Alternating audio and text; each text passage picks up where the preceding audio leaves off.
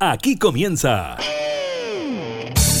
La Cámara en la Radio, edición Teletrabajo.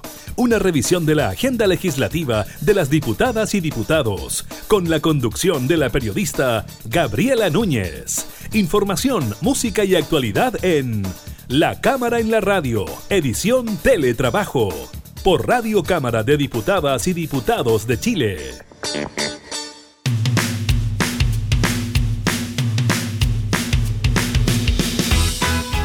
¿Cómo están? Bienvenidos a un nuevo programa de la Cámara en la radio, modalidad de teletrabajo. Los acompañamos desde nuestras casas en cuarentena obligatoria, esperando que usted también pueda estar resguardado en su hogar, cumpliendo cuarentenas obligatorias o bien voluntarias, o también yendo a trabajar, ya sea por eh, obligación o también eh, por necesidad. Estaremos revisando temas relacionados eh, con el COVID, conversaremos con el diputado de René Andrés Celis, quien nos cuenta sobre la situación en Valparaíso, hablamos con él sobre la posible cuarentena para la zona y además sobre el aumento en el número de contagiados. Estaremos revisando el dato entregado por el MinSal, también la cuarentena para el Gran Santiago y los costos asociados a la entrega de alimentos.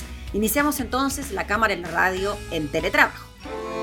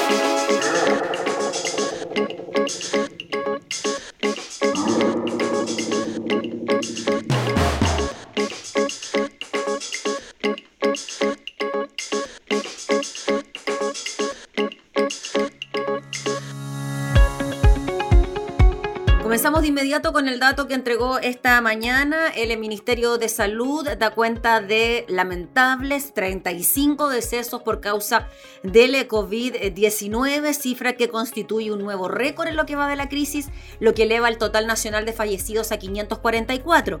Asimismo, se informó que en las últimas 24 horas se reportaron 4.038 casos nuevos, número que también rompe la marca señalada ayer, de los cuales 3.647 son sintomáticos y 391 asintomáticos.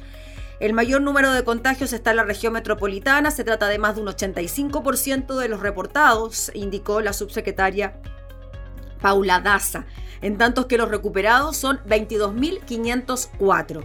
Así, de acuerdo al balance de las autoridades, los casos contagiados a nivel nacional suman 53.617 desde el inicio de la crisis, con el primer caso a principios de marzo.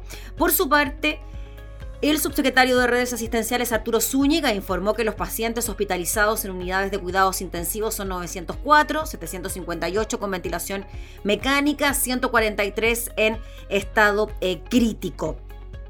En cuanto a la cantidad de ventiladores mecánicos disponibles, se habla de 390 en la red COVID, tanto pública como privada. Más de 12.469 exámenes se hicieron ayer, acumulando más de 409.000 a la fecha. Eh, ante mm, el ministro de Salud, Jaime Mañalich, afirmó que quien contagia alguna infección respiratoria se trata de COVID-19 porque no hay circulando otros virus en este momento.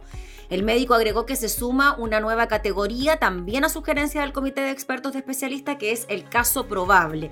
Este es un sospechoso con PCR indeterminado o contacto estrecho de un paciente confirmado con PCR positivo que síntomas respiratorios posteriores al contacto sin necesidad de realizar esa prueba diagnóstica, es decir, se manejará como comprobado, se informará por separado y se sumará al total de contagios. Estos no se incorporarán, eso sí, en este balance fue lo que dijo el secretario de Estado. Otra información emanada durante esta mm, jornada que tiene que ver con la situación del Gran Santiago es que seguirá en cuarentena al menos una semana más. Eh, informó que la cuarentena entonces se renovará por una semana más en el Gran Santiago, por lo que por el momento las medidas de aislamiento durarán al menos hasta el viernes 29 de mayo. El secretario de Estado informó asimismo que se mantendrán las cuarentenas en Antofagasta y Mejillones, en Iquique y Alto Hospicio en el norte del país.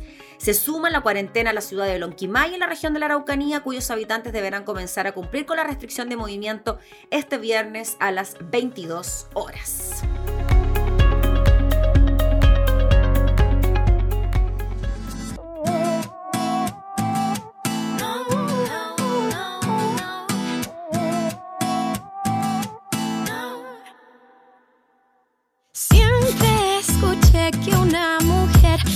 Que ser todo eso que no quiero ser.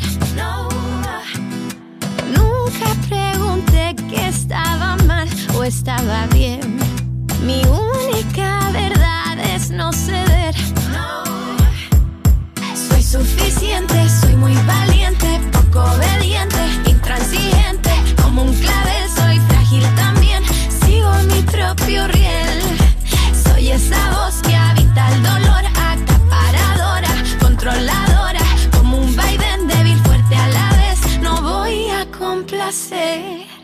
Arco en el cielo, agua en el suelo, cerco de luna, agua segura.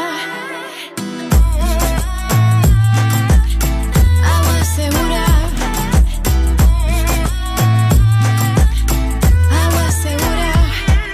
De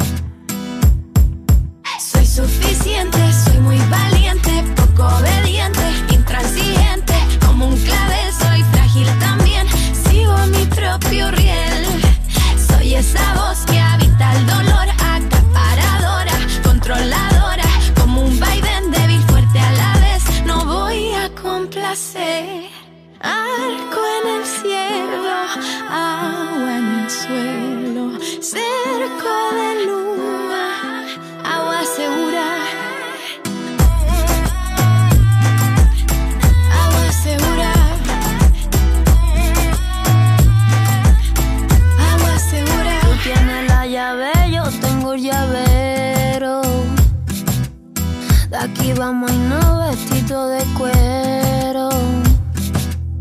Yo te la hago grande como astillero. Y tengo las manos dos agujeros.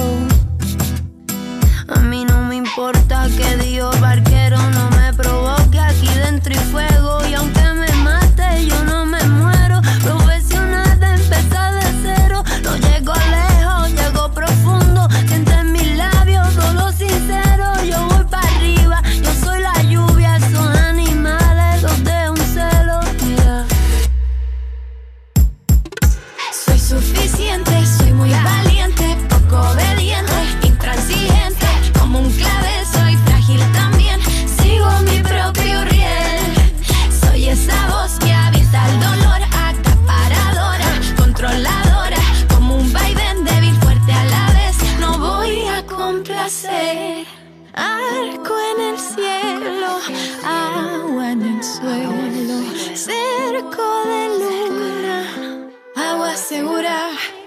La cámara en la radio. Los efectos del COVID-19 ya se están haciendo sentir en nuestro país. En algunos hospitales se denuncia colapso del eh, sistema. Queremos hablar de este y otros temas con el diputado de Renovación Nacional Andrés eh, Celis, integrante de la Comisión de Salud de la Cámara. Diputado, muchas gracias por eh, recibirnos en esta videollamada. Hola, ¿qué tal? ¿Cómo estás? ¿Cómo están? Bien, pues, por aquí, bien. Eh, con el teletrabajo, eh, tratando de poder comunicarnos con ustedes, diputados, para hablar de temas tan importantes como los que están ocurriendo ahora. Y eh, le quiero preguntar en general, para después irnos a lo, particular. ¿cómo ve usted lo que está ocurriendo ahora? Durante esta semana hemos tenido un alto número de contagios y según los especialistas ni siquiera hemos llegado al pic. Eh, ¿Cómo ve usted la proyección para los próximos días? A ver, la verdad que yo estoy preocupado, em, no obstante que estamos eh, ya terminando mayo, yo creo que, en, eh, quiero hablar de la, de la región de Valparaíso, eh, a la fecha de la entrevista mm, estamos con lo que es la aduana, aduana sanitaria, yo creo que es urgente a lo menos un cordón sanitario, y no me cabe duda que vamos a llegar a lo que es la cuarentena en San Antonio y posteriormente en Valparaíso y Viña del Mar, por una razón muy simple. La gente que está en cuarentena en Santiago se va a venir, se va a escapar a aquellos que tienen la posibilidad de, hacerlo por una cuestión que lo entienden a Valparaíso, a Viña, a Santo Domingo, a Algarrobo, etcétera, y eso va a producir, en definitiva, un mayor contagio de lo que hay hoy día en la provincia de San Antonio, en Valparaíso y en Viña del Mar. Y eso la verdad que me preocupa. Hoy día, eh, más o menos, están utilizadas cerca de un 75% de las camas de las camas críticas en la región de Valparaíso. Y yo pronostico que a mediados de junio eh, lo que es la región de Valparaíso ya debe ir a estar al borde del colapso.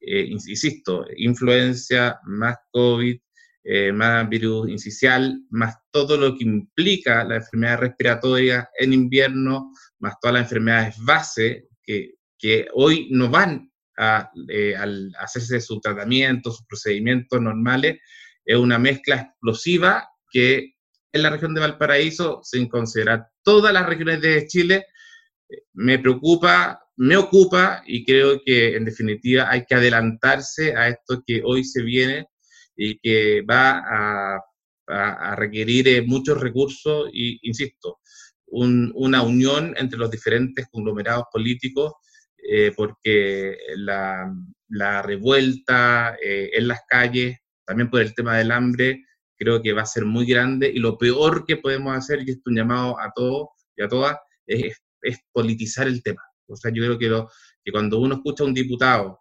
diciendo que aquí fue el partido A, el partido B, que está instrumentalizando, que está utilizando, que está usando, más allá que ese diputado o diputada crea, no le hace un favor a nadie porque la mayoría de la gente que está alegando que tiene hambre, que no tiene trabajo, que lo han despedido, que lo han desvinculado, que el, eh, que el empleador no cumplió con, con lo que le prometió, es gente que no tiene nada que ver con la política. Puede haber uno, dos, tres, cuatro que estén politizando el tema, pero el 99,9 lo hace porque de verdad tiene hambre, porque la, de verdad lo despidieron sin pagarle lo que debía, o porque de verdad ese empleador abusó de esa ley de suspender el vínculo laboral.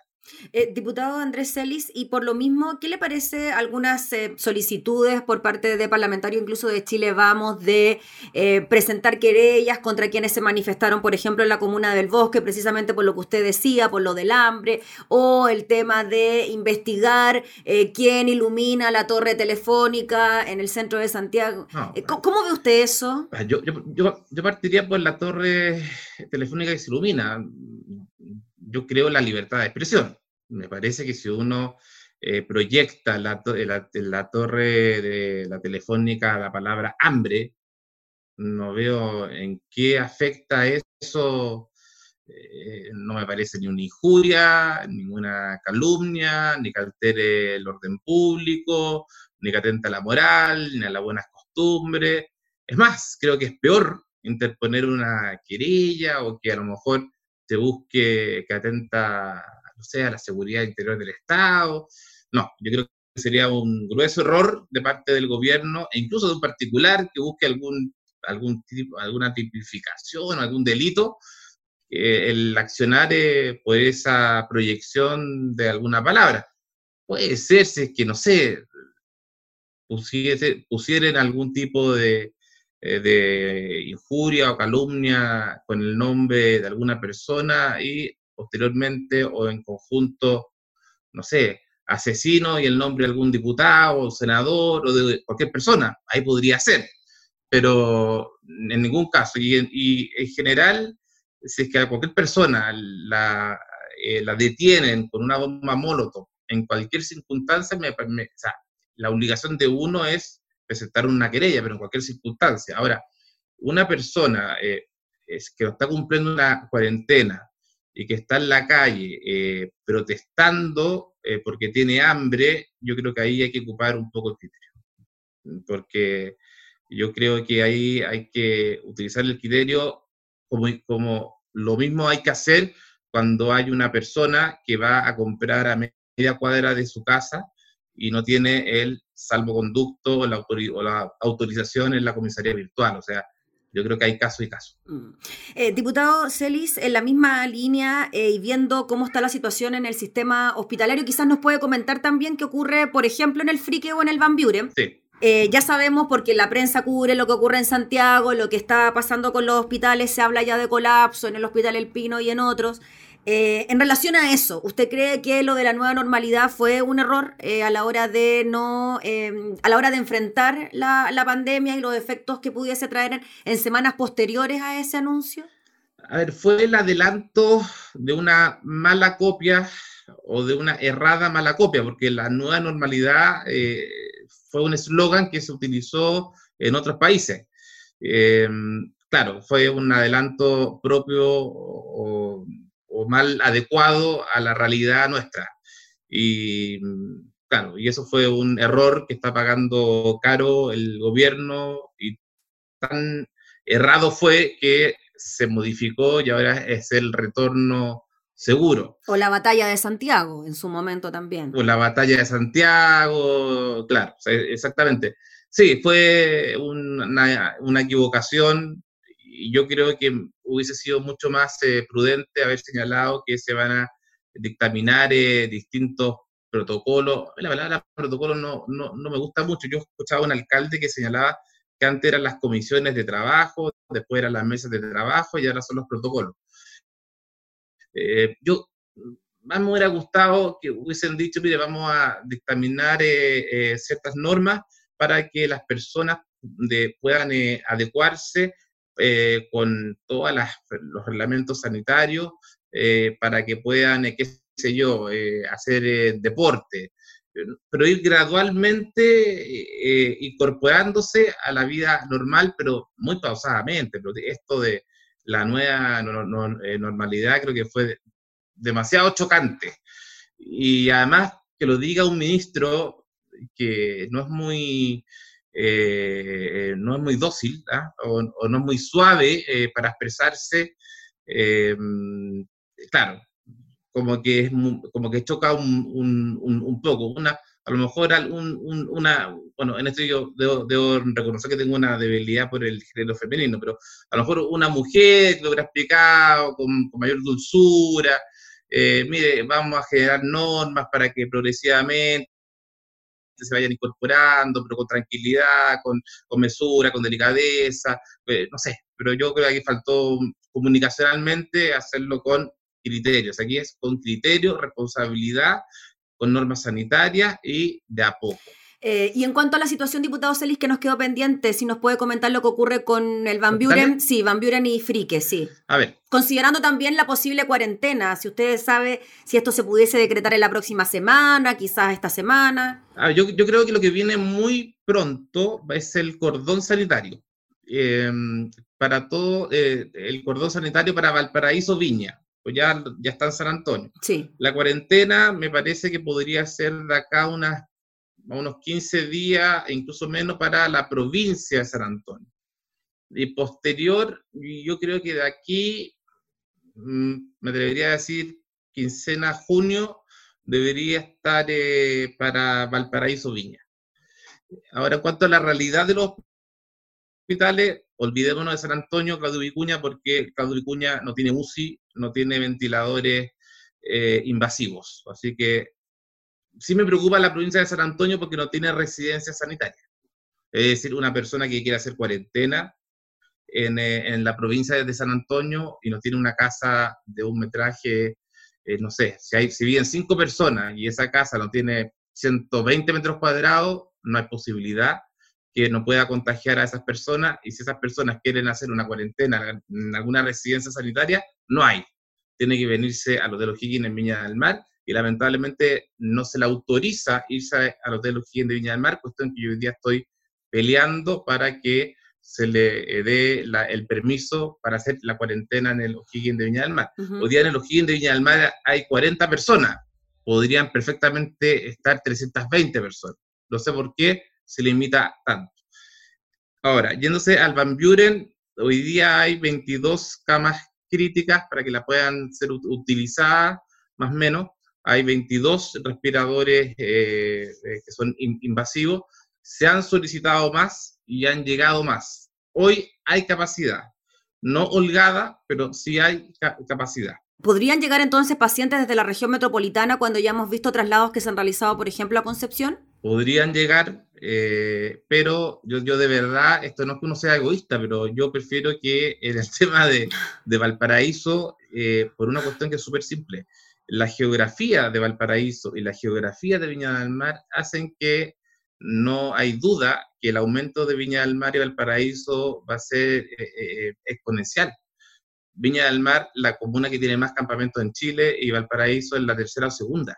Entonces, yo preferiría que eh, seamos realistas. Valparaíso y Viña del Mar va a ser la segunda región sí o sí. Entonces, yo prefiero que se reserven esas camas, a no ser que ya sea inminente que aquellas personas no tengan dónde recurrir pero yo preferiría reservarlas porque Viña del Paraíso sí o sí va a ser realmente la segunda región más demandada.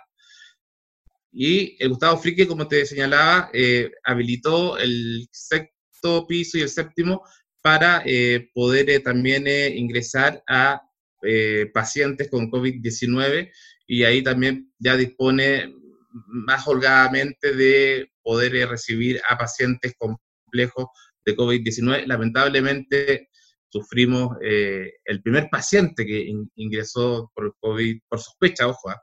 por sospecha de COVID-19, que ingresó un par de horas después que se colocó en marcha, sufrió una, una, una caída, eh, no voy a dar detalles porque no corresponde, pero sufrió una caída del sexto piso, él estaba en su, en su habitación, pero él por lo menos sigue ahí luchando entre la vida y la, y la muerte, pero lamentablemente fue el primer paciente que, se, que, que tenía.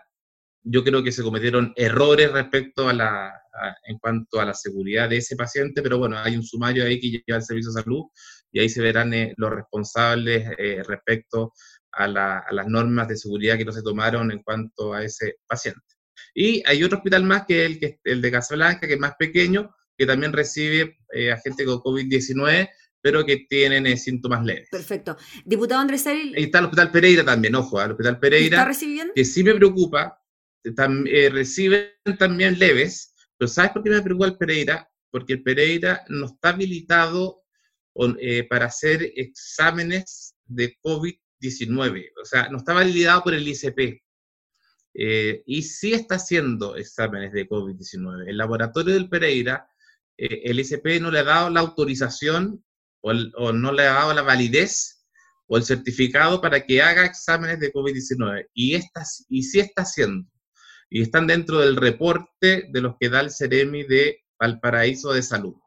Y eso yo ya oficié al ISP, yo hablé con la directora del ISP y me señaló que el Hospital Pereira no estaba autorizado. Y no obstante, en el reporte que da el CEREMI, en el reporte que da el ministro, vienen dentro de los exámenes aquellos que entrega el Pereira, no obstante no estar validado por el ISP. Y eso sí me preocupa porque puede haber parte de la información que no sea la absolutamente eh, verídica y con eso se tergiversa y obviamente pueden haber algunos falsos positivos o al revés. Diputado Andreseli, le quiero preguntar por un proyecto que se despachó ayer de la Comisión de Salud, el de tratamiento de datos eh, sensibles. Em, la norma permitiría utilizar a las autoridades competentes en, termos, en, en tiempos digo, de epidemia o pandemia las fichas clínicas de quienes padezcan la enfermedad, pero con los resguardos pertinentes. ¿Qué tan importante es esta iniciativa, sobre todo en estos momentos de pandemia?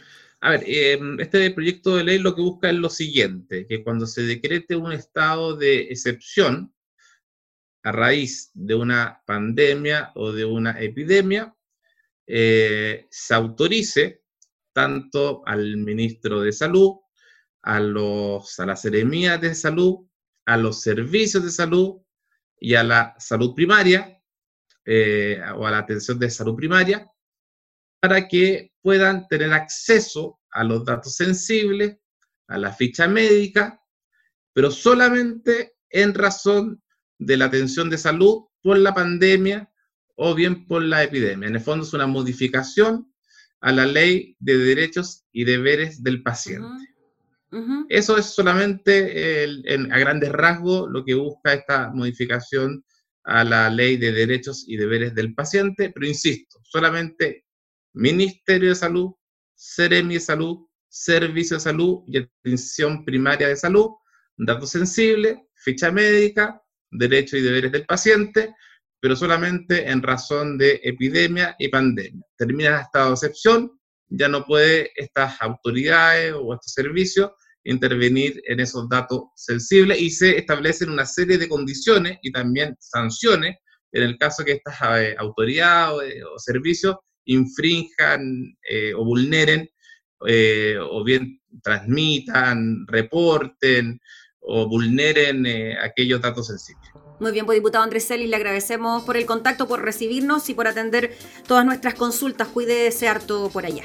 Igual ustedes, porque se cuiden y esperemos que esto pueda pasar pronto y que se pueda, no sé si descubrir, buscar, no, buscar una vacuna para que podamos pronto ya encontrarnos y hacer una vida absolutamente normal. Eso. Ya pues, diputado Andrés Celis, le agradecemos que esté muy bien.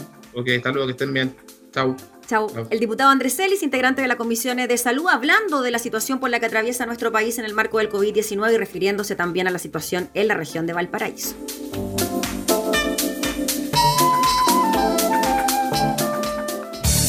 Estás escuchando La Cámara en la Radio, edición Teletrabajo, con la conducción de la periodista Gabriela Núñez.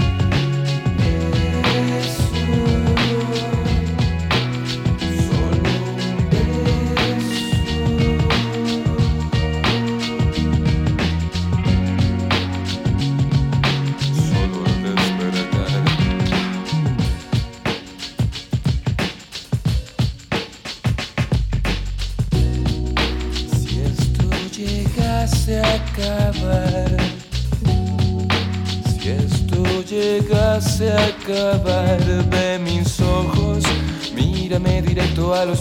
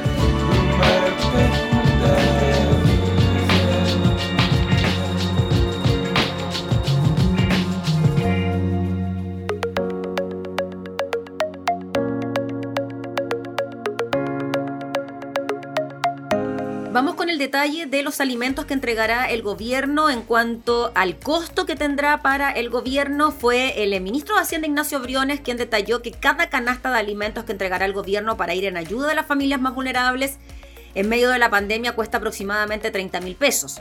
Así en el matinal Bienvenidos, el jefe de la billetera fiscal recalcó que dicha ayuda se entregará a 2,5 millones de familias, por lo que el costo total de las cajas será de 100 millones de dólares eh, para el Ejecutivo. Consultado por el debate que se ha generado en torno a si es más efectivo entregar canastas de alimentos o directamente dinero, Briones respondió que esto de las cajas es un formato de otra naturaleza, no es lo mismo que entregar la plata al contado, dijo, respecto al ingreso familiar de emergencia, ayuda que sí considera transferencias directas. Respecto a la discusión, agregó que yo creo que hay buenos argumentos para decir que mejor quizás al contado y la gente vaya a comprar con esa plata. Hay buenos argumentos en favor de las cajas porque son alimentos concretos que llegan en un momento en que se necesitan. Discutamos cuál es el mejor camino, vamos descubriendo en el camino, hay temas de logística entre medio, hay temas de celeridad entre medio, pero yo creo que lo importante es ir avanzando, fue lo que dijo el ministro de Hacienda Ignacio Briones. Así Briones expresó que si hay un aprendizaje de esta crisis, y va a sonar un poquito cliché, dijo el ministro, lo que voy a decir es que tenemos muchas cosas que aprender todavía. Uno tiene que ser súper creativo y calibrar muy bien el sentido de urgencia con la probabilidad de error. Son dos elementos a balancear, fue lo que dijo el ministro Briones, refiriéndose entonces a la entrega de estas cajas, a las distribuciones eh, de las mismas. Eh, otra información relacionada con este tema fue la entregada por el ministro de Desarrollo Social Sebastián Sichel, quien confirmó que los alimentos y distintos productos destinados a las 2 millones y media de canastas familiares anunciadas por el gobierno serán comprados a proveedores locales. Por tanto, se descarta que una o varias cadenas de supermercados vayan a colaborar en la iniciativa como algunos esperaban a raíz de lo que dijo el presidente en la cadena nacional del pasado domingo. Los gobiernos regionales, dijo el ministro Sichel, y las intendencias van a hacer las compras a proveedores locales para distribuir desde el próximo fin de semana a nivel territorial con coordinación municipal. Los mismos alcaldes junto a los gobiernos regionales van a determinar qué barrios son los prioritarios, pero el abastecimiento será a nivel local y también territorial.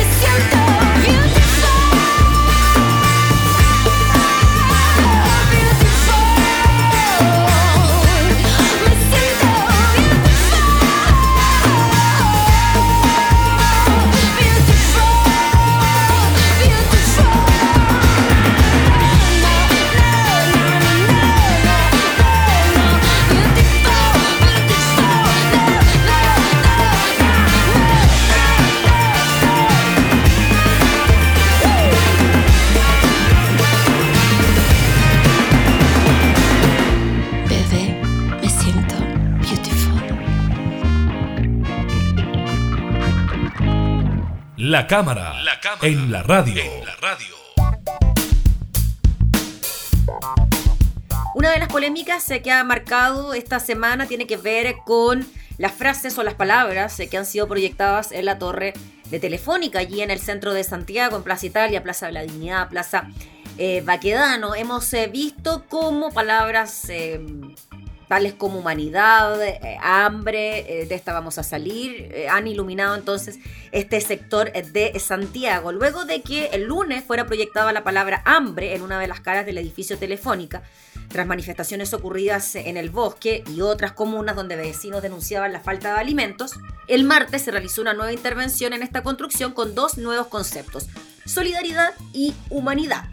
La primera proyección fue atribuida a The Light Lab, un colectivo artístico que ha utilizado este tipo de recursos con diversas proyecciones similares durante las movilizaciones que sucedieron tras el estallido, mientras que la autoría de una de las nuevas proyecciones fue dada a conocer por su propio creador a través de redes sociales.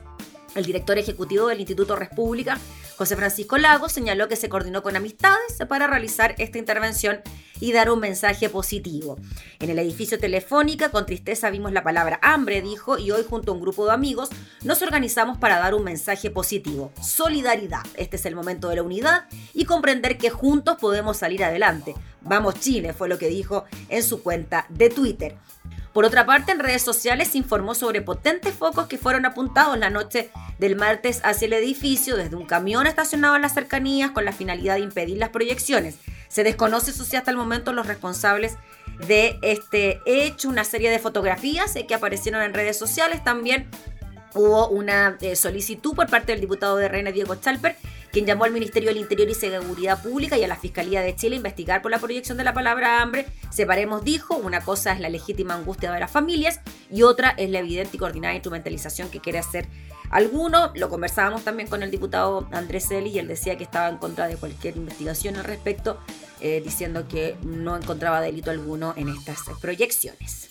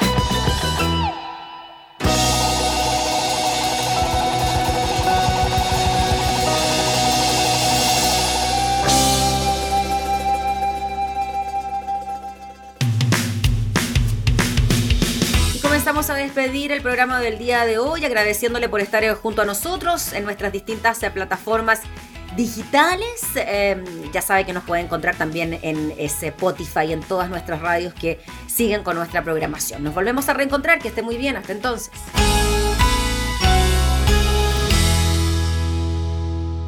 Hemos presentado La Cámara en la Radio, edición Teletrabajo.